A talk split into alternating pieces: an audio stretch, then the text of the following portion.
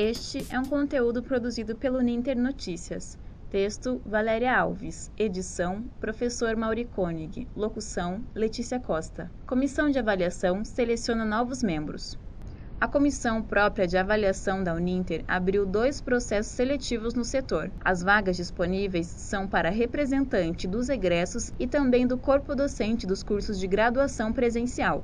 Há um processo para cada atribuição e não há remuneração para ambos os trabalhos.